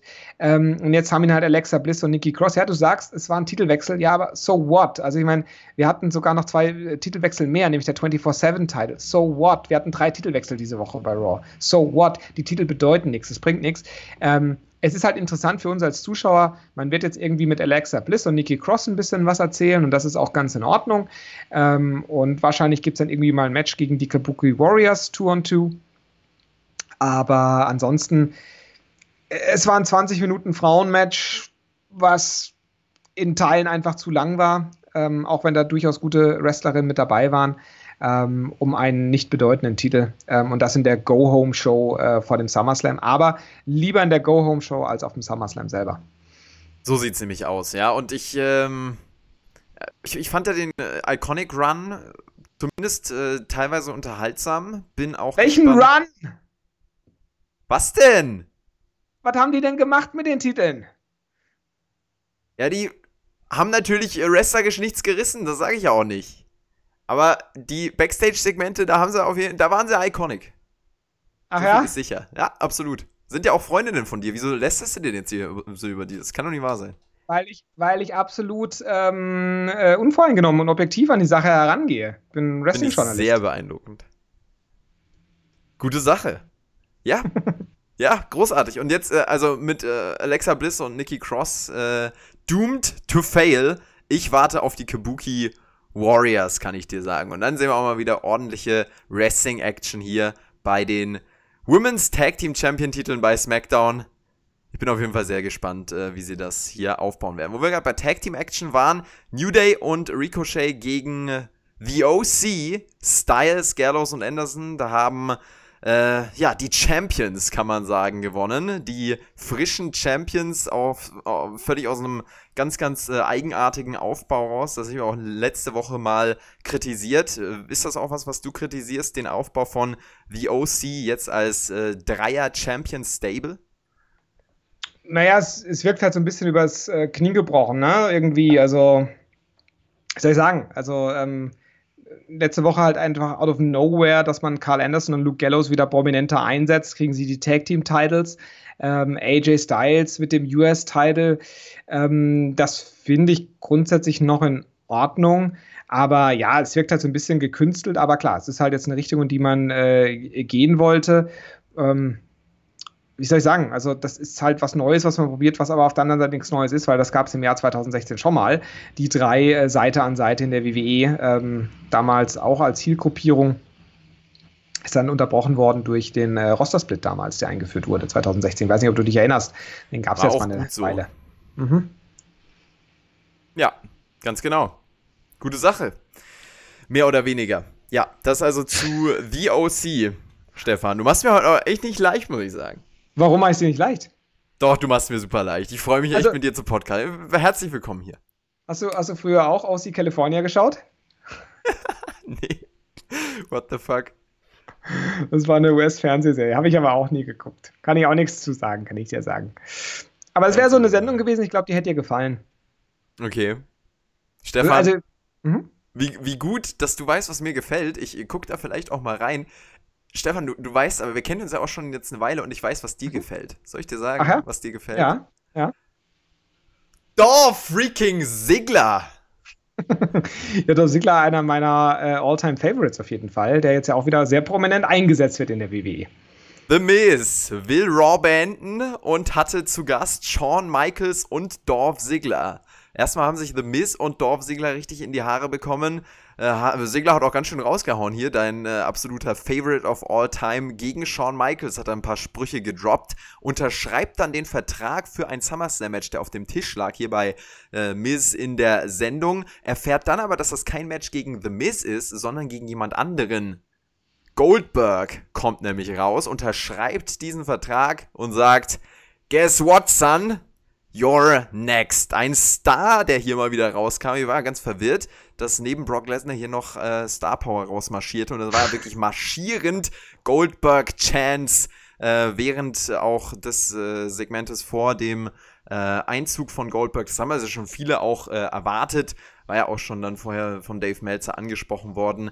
Das hat man hier umgesetzt und aufgebaut. Dorfsegler gegen Goldberg beim SummerSlam. Ich weiß auf jeden Fall, für, für wen du routen wirst. Ach ja? Mhm. für den Dolph da meinst du? Mhm. Das muss man sich mal geben, ne? Bei der Go-Home-Show für den SummerSlam 2019 ist für den Main Event angekündigt eine Vertragsunterzeichnung des Matches zwischen The Miz und Dolph Ziggler. Also, das ist eigentlich schon, also on paper ist das eine Frechheit, kann ich dir sagen. Aber die Delivery war durchaus gut. Also, ich will das gar nicht äh, unter Wert verkaufen. Das waren äh, ein gutes Segment, also dass man da Shawn Michaels mit drin hat, das wirkt halt irgendwie so ganz komisch, weil mhm. Shawn Michaels hat halt irgendwie eigentlich mit keinem von denen irgendwas zu tun, am ehesten noch mit Dolph Ziggler, weil Dolph Ziggler so ein Wannabe Shawn Michaels ist natürlich, aber er hat weder was mit The Miz irgendwie in seiner Karriere in dem Sinne zu tun gehabt, als auch nicht mit Goldberg. Ähm, und trotzdem setzt man ihn halt hier äh, ein, natürlich auch so ein bisschen als Zugpferd für dieses äh, finale Segment. Ähm, auch wenn er dann nur daneben stand. Und ich meine, das hätte halt auch nach hinten losgehen können, indem die Leute natürlich sich alle freuen: oh krass, in sechs Tagen. Shawn Michaels tritt an beim SummerSlam. Und dann kommt Goldberg raus, die Leute so: oh, was soll denn jetzt Goldberg? Wir wollen Shawn Michaels. Aber man hatte das schon so gemacht und auch man hat auch ähm, rein visuell Sean so in den Hintergrund gestellt und mit dem NXT-Couple da hinten. Das war ja alles so, dass es irgendwie nicht wirklich weltbewegend dargestellt war, Shawn Michaels. Also man hat das Spotlight schon auf jemanden gerichtet, der da jetzt noch rauskommen würde und das war halt eben Goldberg. Und Goldberg ist jetzt wieder da, ähm, vermutlich deswegen, weil er kam ja zurück wegen dem Paycheck für die Saudi-Show dann hat das alles nicht geklappt und alles ist, also das Match hat schon, also es fand statt, aber es war eine Katastrophe und mit der Verletzung und allem drum und dran, dass er sich so nicht verabschieden wollte. Und ähm, es ist halt einfach auch so, dass halt einfach im Topf sehr viel Geld ist, äh, durch SmackDown als auch durch die weiteren Saudi-Shows. Am 31. Oktober geht es ja weiter. Und ähm, ja, dadurch ähm, kann natürlich auch sein, dass ein Goldberg sagt, also ich will da doch noch mal ein bisschen nachlegen und finanziell finde ich es halt auch interessant und ähm, jetzt ist halt das sozusagen die Return von Goldberg. Also das wird jetzt nicht nur für den SummerSlam sein, sondern es wird mehr mit Goldberg passieren. Das ist relativ offensichtlich und das ist halt nur der Anfang. Deswegen habe ich auch gar nicht so ein großes Problem damit, dass man es nicht großartig aufgebaut hat, ähm, weil man wahrscheinlich sozusagen mit ihm versucht Quote zu ziehen, insbesondere auch nach dem SummerSlam und ähm, Dolph Ziggler ist ein guter erster Gegner für einen Goldberg, der ihn in, ich weiß nicht, 37 Sekunden weghaut. Also, das ist schon, schon in Ordnung und dann plant man halt mit Goldberg. Ähm, erschreckend finde ich halt irgendwie die Aussage von dir, naja, neben Brock Lesnar noch ein bisschen mehr Star Power. Äh, also, du siehst hier sonst keine Star Power und äh, das finde ich, äh, find ich wirklich erschreckend. Und ich habe eine Frage an dich. Hast du eigentlich Goldberg jemals in seiner aktiven Zeit irgendwie auch gesehen, also in seinem WCW-Run? Ja, im Nachhinein habe ich mir Sachen angeguckt, aber währenddessen natürlich nicht, ne? Wo, weil da gibt es jetzt auch viele Leute in deinem Alter, die Wrestling gucken. Wie kommt denn der Bezug zu Goldberg her? Also, warum, findet, warum finden junge Leute einen Goldberg cool? Der war ja eine Ikone damals. Also, der, der ist, ja, ist ja ein Star und du merkst, wenn er rauskommt, dann versprüht der einfach auch ohne Pyro äh, da ein Charisma und wirkt wie wirkt wie ein serious, ich hau dir auf die Fresse Fighter.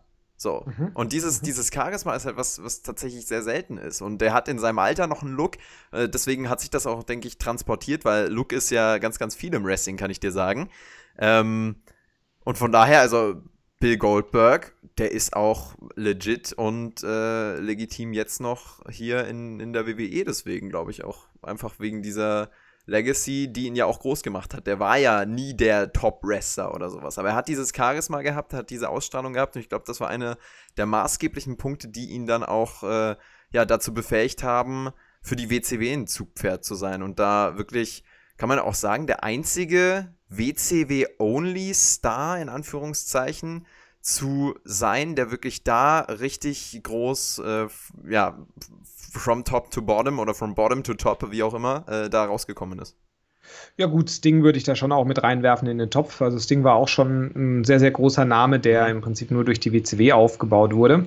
Ähm, aber ja, viele andere gibt es äh, da nicht. Also vielleicht dann der nächste schon ein DDP oder so und äh, ja, dann lässt halt schon, lässt halt schon ein bisschen zu wünschen übrig, ja.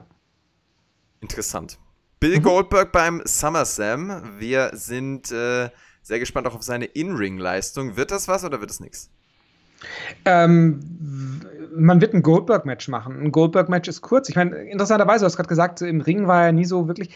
Naja, das, was er. Also, wenn man. Ich weiß, was du meinst, ja. Genau, wenn man das Richtige macht, dann funktioniert es auch. Und Goldberg-Matches waren immer kurz und knackig und dann ging es ab und äh, die Zuschauer sind ausgeflippt. Im Prinzip das Match gegen Brock Lesnar bei WrestleMania 33. Es war eine Blaupause für Wrestling. Ja, das hat keine fünf Minuten gedauert, aber es hat funktioniert. Und ein Match muss nicht immer 20, 25 Minuten sein, damit es gut ist. Auch viele der großen Boxkämpfe ähm, von Mike Tyson und so weiter waren relativ schnell rum. Die meisten Kämpfe, die bei zwölf Runden gehen, sind gar nicht diejenigen, die interessant sind, sondern die KOs sind interessant. Und die dauern meistens nicht irgendwie bis in der elften oder zwölften Runde, sondern die passieren deutlich früher. Ein Match muss nicht lange passieren. Ronda Rousey hat ihre Matches alle innerhalb der ersten Minute gewonnen mit dem Armbar. Und trotzdem war sie ein Superstar. Matches müssen nicht lang sein, damit es Zuschauer in ihren Band zieht. Das ist, das, das, ist was von Leuten, die auf eine Workrate achten oder sonst was, aber das ist nicht Massenappeal. Ähm, deswegen ähm, funktioniert das halt auch mit Goldberg so gut, weil man das so konsequent bei ihm durchgezogen hat, damals mit der Winning Streak. Da bin ich auch völlig bei dir. Er war halt nie jemand, der wegen seinem technischen Können und seinen wunderbar ausgeführten Headlocks gepusht wurde, sondern eben wegen anderen Faktoren. Und äh, ja, wegen denen ist er auch heute noch relevant. Und er zieht ja auch ein Publikum an, würde ich sagen.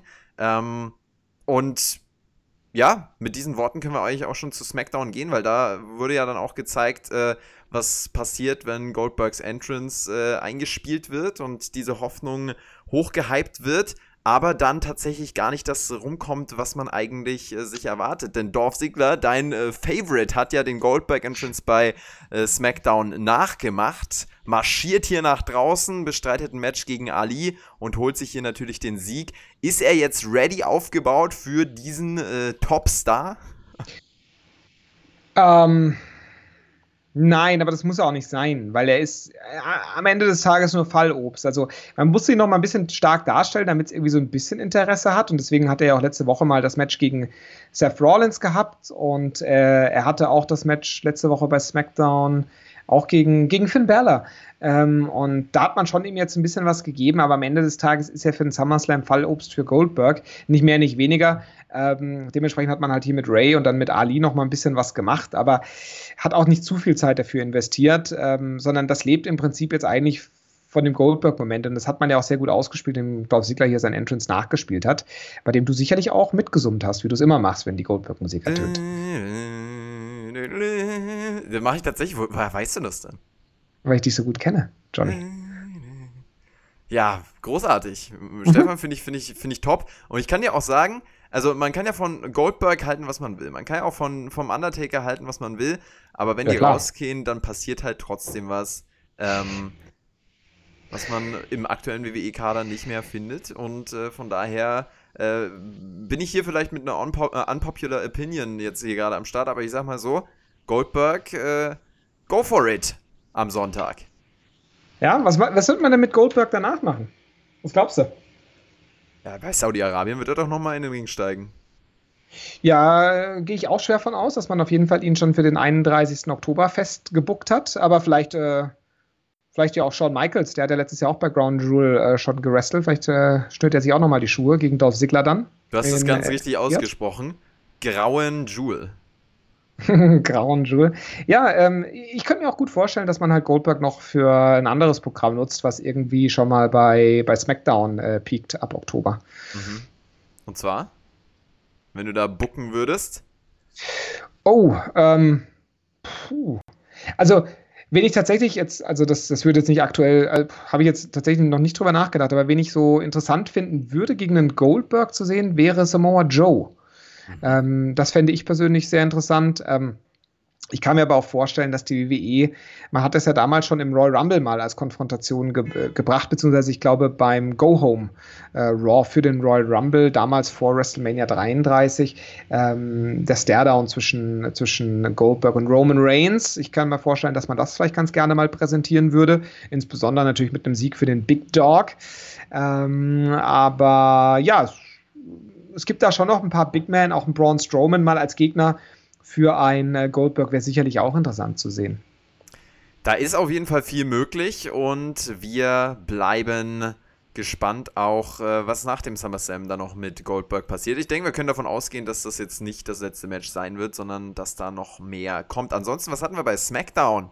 Natürlich war wieder Charlotte am Start, die Queen. Sie hypt sich selbst und auch äh, ja den Traum, den Trish Stratus hat von diesem letzten Sieg in ihrer Karriere. Sie sagt aber, diesen Traum, den wird sie zerstören. Ein Video wird gezeigt, wir sehen Stratus Karrierehöhepunkte. Eigentlich sollten die Lowlights gezeigt werden, aber Charlotte hat das äh, falsche Video anscheinend eingereicht gehabt. Trish Stratus kommt nach draußen äh, und das Ganze schaukelt sich hoch, bis es eine Ohrfeige von Stratus gegen Charlotte hier in diesem Segment zu sehen gab.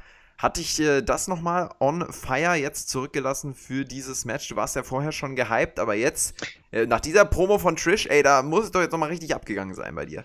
Nee, das war tatsächlich aber das mit Abstand beste Segment, was man jetzt gemacht hat, um dieses Match äh, aufzubauen. Also, das fand ich schon ganz in Ordnung. Ähm, Trish war zum ersten Mal am Mikrofon nicht so komplett nervös und die war ja früher richtig stark am Mikrofon. Ich weiß nicht, ob du dich da so an diese Zeit dran zurückerinnerst oder davon viel gesehen hast, aber Trish war wirklich äh, begnadet gut am Mikrofon und das ist sie ja eigentlich in ihren letzten Auftritten äh, nie gewesen. Mhm. War eher immer so nervös und redet auch irgendwie so ein bisschen komisch. Irgendwie, irgendwas ist da auch ein bisschen komisch im Gesicht geraten. Ich weiß es nicht genau. Ähm, meinst, aber, du, meinst du, das sind zwei gemachte Frauen? ja, äh, also ich sag mal so, ähm, natürlich fühlt sich dieses Programm nicht an. Aber okay. trotzdem, Mädels, immer schön Yoga machen, das hilft schon. Okay, ähm, äh, okay, äh, also die, diese, was, dieses äh, Trish Stratus Argument, was du hier bringst, sie war ja trotzdem hier auch noch nervös. Also ich finde, man hat es schon gemerkt, dass es sehr, es war sehr überdeutlich ausgesprochen, sehr langsam, sehr bedacht und vorsichtig. Nicht so auf dem Niveau, äh, verstehe schon, in welche Richtung du gehst, ähm, wie zum Beispiel äh, auch im Evolution-Aufbau zum Beispiel, äh, aber wobei da auch äh, teilweise ein, ein, gutes Segment auch mit äh, Alexa Bliss dabei war. Aber sie ist halt nicht mehr auf dem Niveau, was du angesprochen hast, ganz klar. Trotzdem hatte ich das jetzt hier gehypt, sagst du. Das freut mich natürlich auch nochmal sehr. Und ähm, von daher äh, wird äh, Charlotte die gute Trish hier am Sonntag nochmal abfertigen, oder? Mm, also ich sag mal so, man muss sich natürlich schon genauer heraussuchen, welche Leute, also es gibt ja drei Kanadier, die in drei Singles-Matches auf der SummerSlam-Card stehen, wer von denen jetzt wie die Siege äh, bekommt und natürlich wer die Niederlagen bekommt. Und ich sag mal, ähm, diejenige, die, die ja schon immer viel bekommt, aber in letzter Zeit eben eher relativ wenig bekommen hat, ist äh, Charlotte. Und ich glaube schon, dass Charlotte hier Tisch auf jeden Fall besiegen wird, ja. Dann machen wir das doch so. Und gehen weiter zu Natalia gegen Amber Moon. Natalia ist ja hier auch noch äh, bei den Frauen beim SummerSlam mit am Start. Double Countout hieß es hier in diesem Aufeinandertreffen, denn Natalia hat mal wieder ihren Sharpshooter nicht gelöst. Die ist so aggro und rabiat in letzter Zeit unterwegs hier jetzt auch gegen Ember Moon und die lässt halt einfach auch nicht mehr los. Bailey musste dann zur Rettung kommen, will Ember noch nach oben helfen und beim Aufstehen helfen, aber Ember Moon stößt sie weg. Da gibt es ja auch Beef. Ja, also Natalia hier nochmal ähm, den Sharpshooter geshowcased. Kurz vor Toronto. Ja, das und natürlich auch den Charakter. Also man hat jetzt schon Natalia ganz klar in die Heel-Richtung äh, gestellt, was natürlich ganz interessant wird von den Zuschauerreaktionen her, weil sie natürlich trotzdem als Kanadierin da ne, den Zuspruch zum gewissen Grad erhalten wird. Auf der anderen Seite Becky halt eben super populär. Das heißt, es wird wahrscheinlich schon ein bisschen eine Mixed Crowd sein. Aber man hat jetzt halt in, der, in den beiden Go-Home-Shows Natalia ganz klar Ziel äh, positioniert. Ähm, ich gehe auch davon aus, dass hier Becky Lynch eher gewinnt. Und ähm, dementsprechend macht es natürlich auch Sinn, Natalia vielleicht, dass sie auch die eine oder andere Heal-Taktik im Match einsetzt, die aber eben backfired, sodass die Zuschauer dann eben nicht mit Natalia mitfiebern, sondern eher sich auf die Seite von, von Becky schlagen. Das hat man hier nochmal aufgebaut. Also deswegen finde ich auch, dass diese beiden Frauenmatches mit kanadischer Beteiligung sehr, sehr gut sind. Während Ember Moon als Herausforderin sehr, sehr schwach darstellt, auch in diesem Segment eher wieder schwach aussah, ähm, wie sie überhaupt an den Title Shot herankam. Letzte Woche wurde sie von Alexa Bliss nochmal gepinnt im Tag Team Match. Also das ist alles andere als überzeugend. Ember Moon als Herausforderin äh, für Baileys SmackDown Women's Title. Das ist auch ein Match, auf das ich mich wirklich so gar nicht freue. Und ähm, ja. ich kann auch mit dem Ember-Charakter nicht viel anfangen. Ja, da bin ich völlig äh, bei dir. Und damit können wir das auch schon abhaken. Ansonsten gab es ein Pro-Duell von Kevin Owens und Shane McMahon hier bei SmackDown. Kevin Owens will, dass Shane seine Karriere ebenfalls aufs Spiel setzt. Er will uns von diesen Qualen äh, erretten, aber Shane McMahon lehnt, lehnt das ganz smart ab und sagt, boah, du hast wirklich keine Eier, das Ganze eskaliert. Elias kommt dazu, Kevin Owens kann sich erst behaupten, unterliegt dann aber gegen die beiden im wahrsten Sinne des Wortes unterliegt er, denn Shane McMahon begräbt ihn unter einem, äh, einen, äh, einem, einem, einen, einem Kommentatorenpult hier außerhalb des Rings. Das haben wir hier zwischen Owens und Shane gesehen. Kevin Owens, der rund, rundlichere Stone Cold Steve Austin, der jetzt hier sich gegen die Autorität in den letzten Wochen aufgelehnt hat, und jetzt hier nochmal die Karriere von Shane McMahon beenden wollte, das wurde wohl erstmal zumindest nichts. Nee, also Shane hat sich nicht drauf eingelassen. Er meinte, ich bin ja nicht deppert und setze meine Karriere aufs Spiel. Ähm, weiß nicht, lässt das dann Kevin Owens blöd aussehen? Nein, das zeigt natürlich, dass er Balls hat und das ist ja sehr wichtig, Balls zu haben. Und ähm, ich finde, ich finde, also Kevin Owens gegen, gegen Shane, das haben wir ja vor zwei Jahren schon mal im Hell in a Cell gesehen. Wir haben es vor anderthalb Jahren bei WrestleMania gesehen, im Tag Team Match, damals mit Sami Zayn und auch Daniel Bryan involviert. Und jetzt haben wir es zum dritten Mal quasi als äh, größeres Programm. Eigentlich ist es doch durch, oder? Also jetzt auch wenn du das hier so erzählst, da läuft es mir wirklich kalt den Rücken runter. Ja gut, aber es gibt ein bisschen andere äh, Vorzeichen. Die Heel-Face-Konstellation ist anders. Ich finde schon, dass Kevin Owens mit diesem Babyface-Charakter ziemlich overkommt. Ähm, und ich glaube schon, dass auch Shane McMahon ein guter Gegenspieler dafür ist, äh, der halt auch in solchen Heel-Promos sehr abliefern kann. Shane im Ring, ja, das ist schwierig, aber Shane am Mikrofon, Shane insgesamt sozusagen als, als Heel-Figur in den Shows, kann der schon, wenn man ihn richtig einsetzt, dosiert einsetzt, wie man es jetzt ja auch in den letzten Wochen gemacht hat, schon eine Bereicherung sein. Und ich bin halt sehr gespannt, äh, was diese Stipulation soll. Also, if Owen loses, he will quit. Bedeutet das, oder ist das nur dafür da, um das SummerSlam-Match heiß zu machen? Oder ist es eine Stipulation, mit der man auch noch spielen möchte? Ähm, da bin ich halt mal gespannt. Also, es bringt eine gewisse Spannung rein in dieses Match, was vielleicht als reines One-on-One -on -One nicht den ganz großen Spannungsbogen hätte. Aber irgendwie denke ich schon, Kevin Owens muss hier gewinnen. Das soll ein Top-Babyface sein. Und dementsprechend sollte er klar ge gepusht werden. Auf der anderen Seite ist ja auch immer noch die Frage, äh, was macht man denn eigentlich mit Shane? Der hat so einen Push erhalten und ähm, ja, äh, will man nicht vielleicht sogar Shane nochmal äh, zum Champion machen? Und damit meine ich die, zum WWE-Champion machen. Und dementsprechend könnte es natürlich auch sein, dass er sich hier durchsetzt. Also das Match ist durchaus spannend. Ja, das finde ich nämlich auch. Und ich finde auch die Dynamik, die Kevin Owens da in seinem Charakter aktuell hat, äh, was du schon angesprochen hast, das ist auf jeden Fall in eine gute Richtung gehend. Der SummerSlam wird definitiv richtungsweisend auch für diese beiden werden. Ansonsten hat Elias eine Fehde mit Chad Gable. Das wurde zumindest so ein bisschen dann äh, bei SmackDown noch angeteasert. Was hältst du denn davon? Ich bin ein großer Chad Gable-Fan. Chad Gable, ja ein begnadeter Wrestler dem ich auch noch eine große ähm, Zukunft in diesem Business voraussage. Und ähm, ja, der natürlich so ein bisschen unter Wert verkauft wird insgesamt äh, in seinen WWE Tagen, also seit zwei, drei Jahren mittlerweile, äh, ja, seit drei Jahren. Ähm, ja, ähm, es ist zumindest das Anzeichen, dass man mal ein bisschen was mit ihm macht bei, bei SmackDown. Ein, Match nächste oder übernächste Woche bei SmackDown gegen Elias mit einem klaren Sieg für Chad Gable, der dann äh, sich in andere Richtungen orientieren kann. Das fände ich schon stark, aber ähm, noch glaube ich nicht so ganz dran, dass man erkannt hat, was man mit Chad Gable eigentlich da für ein Juwel im, im Roster hat. SummerSlam comes early zwischen Alistair Black und Sami Zayn. Das ist eines dieser Matches auch, die du angesprochen hast, die schon früher veranstaltet wurden. Alistair mhm. Black gewinnt hier natürlich. Und muss man nochmal sagen, äh, in diesem Match, wie sich Alistair Black präsentiert, wie er sich im Ring bewegt, der hat's schon, der hat's schon mega drauf. Das äh, ist mir auch hier diese Woche nochmal aufgefallen. Und ähm, ja, der hat sehr, sehr viel Potenzial. Jetzt ist die Frage, was macht man hier draus? Ein Sieg von Sami Zayn geht in Richtung Aufbau. Die Frage ist, äh, wo wird dieser Aufbau enden? ja, also ich, ich halte es nicht für ganz unwahrscheinlich. Alistair Black, der jetzt ja schon einen relativ konsequenten Push bekommt. Ähm, zwei Siege gegen Cesaro, jetzt gegen Sami Zayn. Ähm, dass man ihn über kurz oder lang gegen Shinsuke Nakamura um den IC-Titel stellt und dass er auch ihm den Titel abnimmt. Davon würde ich ausgehen, dass man darauf hinarbeitet. Einer der Next Steps vielleicht, ja, sehr gut möglich. Das also zu Alistair Black, das haben wir abgehakt. Ansonsten, wo wir gerade bei SummerSlam Comes Early waren, der SummerSlam wird ja auch ein WWE-Titelmatch featuren. Kofi Kingston gegen Randy Orton wird es geben.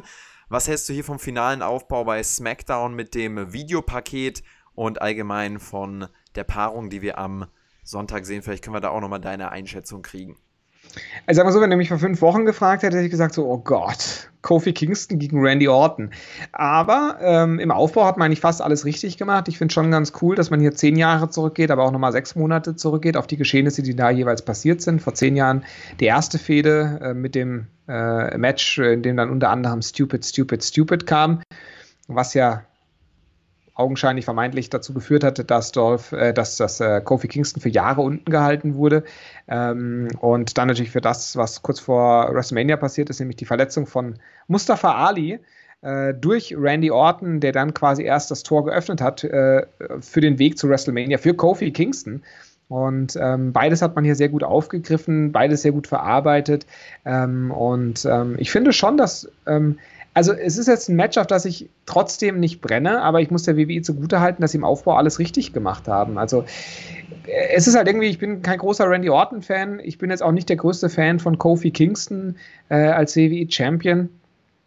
Aber mit dem, was man da hatte, hat man eigentlich alles richtig gemacht. Trotzdem zieht es mich nicht jetzt wirklich in den Bann und ist es auch nicht wirklich ein WWE-Title-Match auf einer SummerSlam-Card. Aber gut, äh, das ist so. Ähm, und ich denke, wir sind jetzt auch nicht mehr allzu weit vom neuen WWE Champion entfernt. Allerdings äh, wird es nicht am Sonntag beim SummerSlam passieren. Es wird auch nicht Randy Orton sein. Was macht denn eigentlich Shelton Benjamin für Augen gerade? Kannst du mir das erklären? Ja, Shelton Benjamin seit vielen Wochen ja so ein bisschen verwirrt, kriegt dann auch immer komische Fragen gestellt und äh, hat darauf nicht so richtig klare Antworten, aber wohl viele Ideen in seinem Kopf. Also, weiß nicht. Der ehemalige Gold Standard mittlerweile eher so ein bisschen Bisschen verrückt, bisschen ausgetickt. Kann man so, kann man so formulieren. Ich finde es auch schön, dass du ihn Gold Standard nennst. So war er früher mal äh, betitelt. War er nicht Golden Standard? Ja, egal. Nee, ich glaube, er war der Gold Standard und ähm, äh, ein Name, den ja. Ähm, Tatsächlich, ja, sorry. Dies, diese Woche auf äh, Charlotte angewandt wurde, interessanterweise.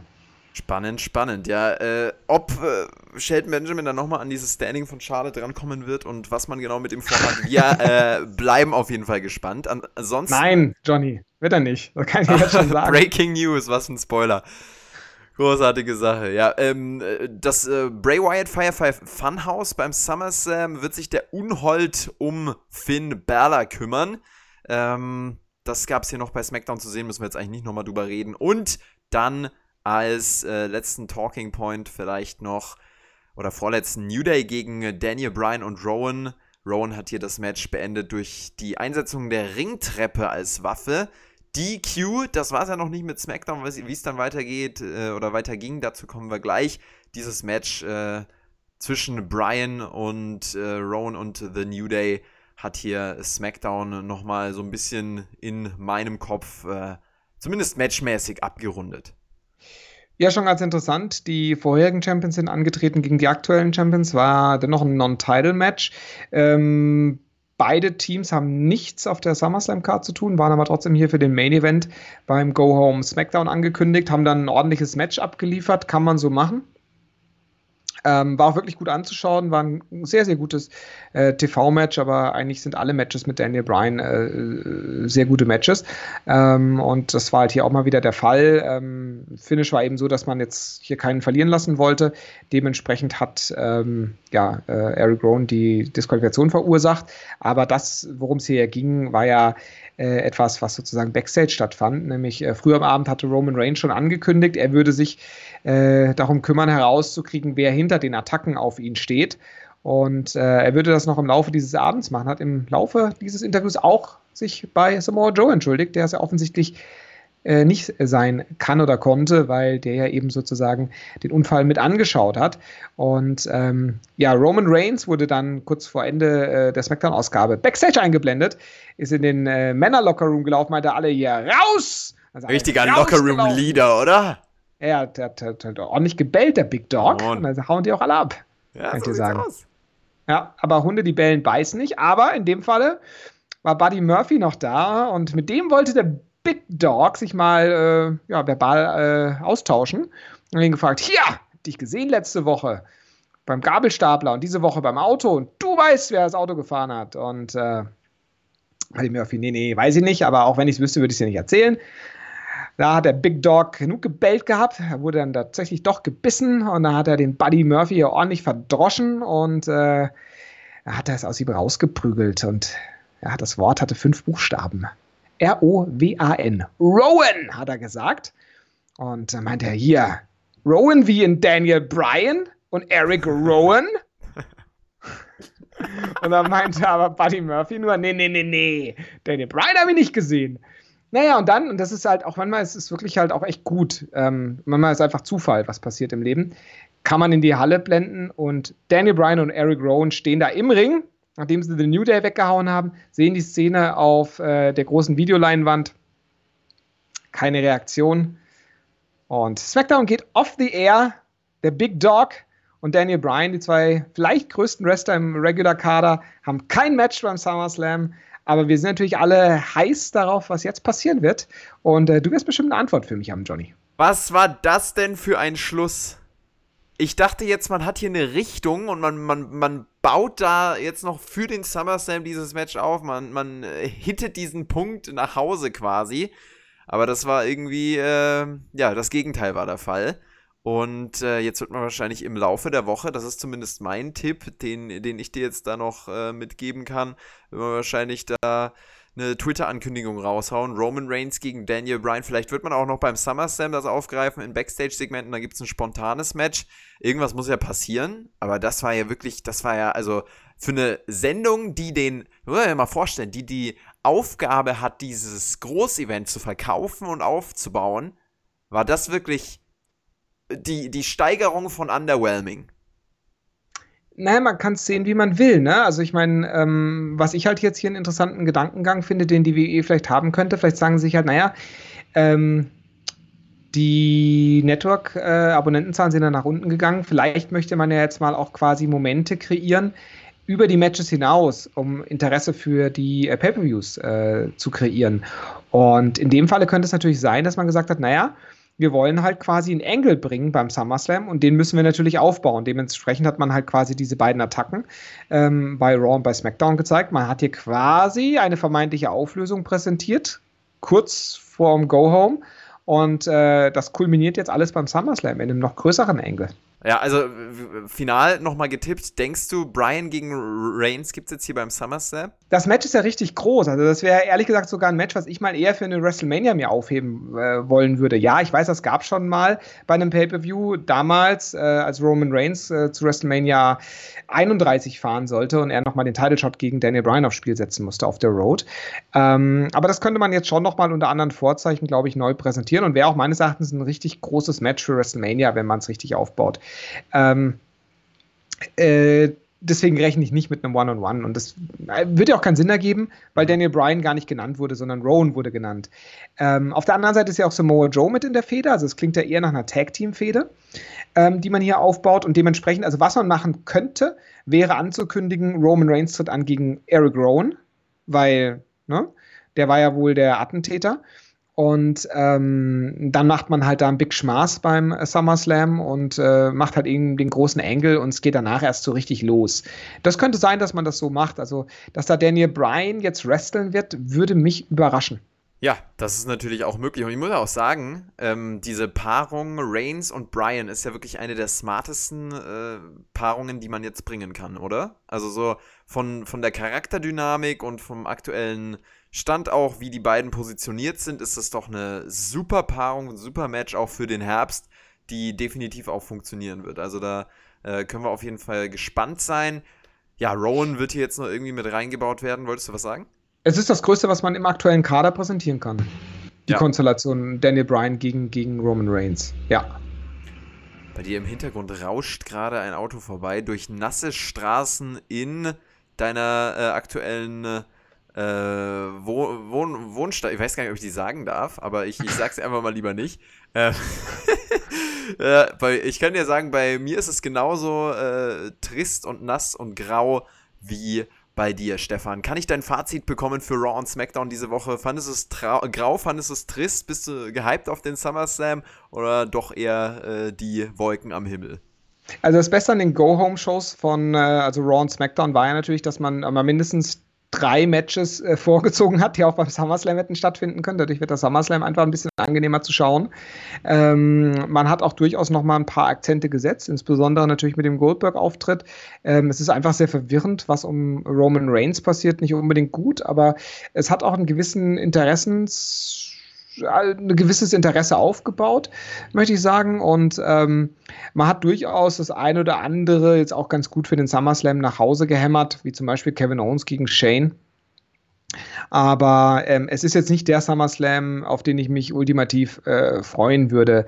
Es ist, ein, äh, es ist eine gute Card und dadurch, dass die Card nicht künstlich in die Länge gezogen wurde, stand jetzt, ähm, muss man sagen, dass das durchaus auch ein angenehmer SummerSlam werden kann. Äh, es sind aktuell zehn Matches announced. Wir haben zwei Stunden Kickoff, wir haben vier Stunden Main Show. Ähm, das könnte sich dann gut ausgehen und könnte vielleicht auch im Zeitrahmen bleiben. Ähm, also vier Stunden auf der Main Show wäre für mich für ein SummerSlam dann auch in Ordnung.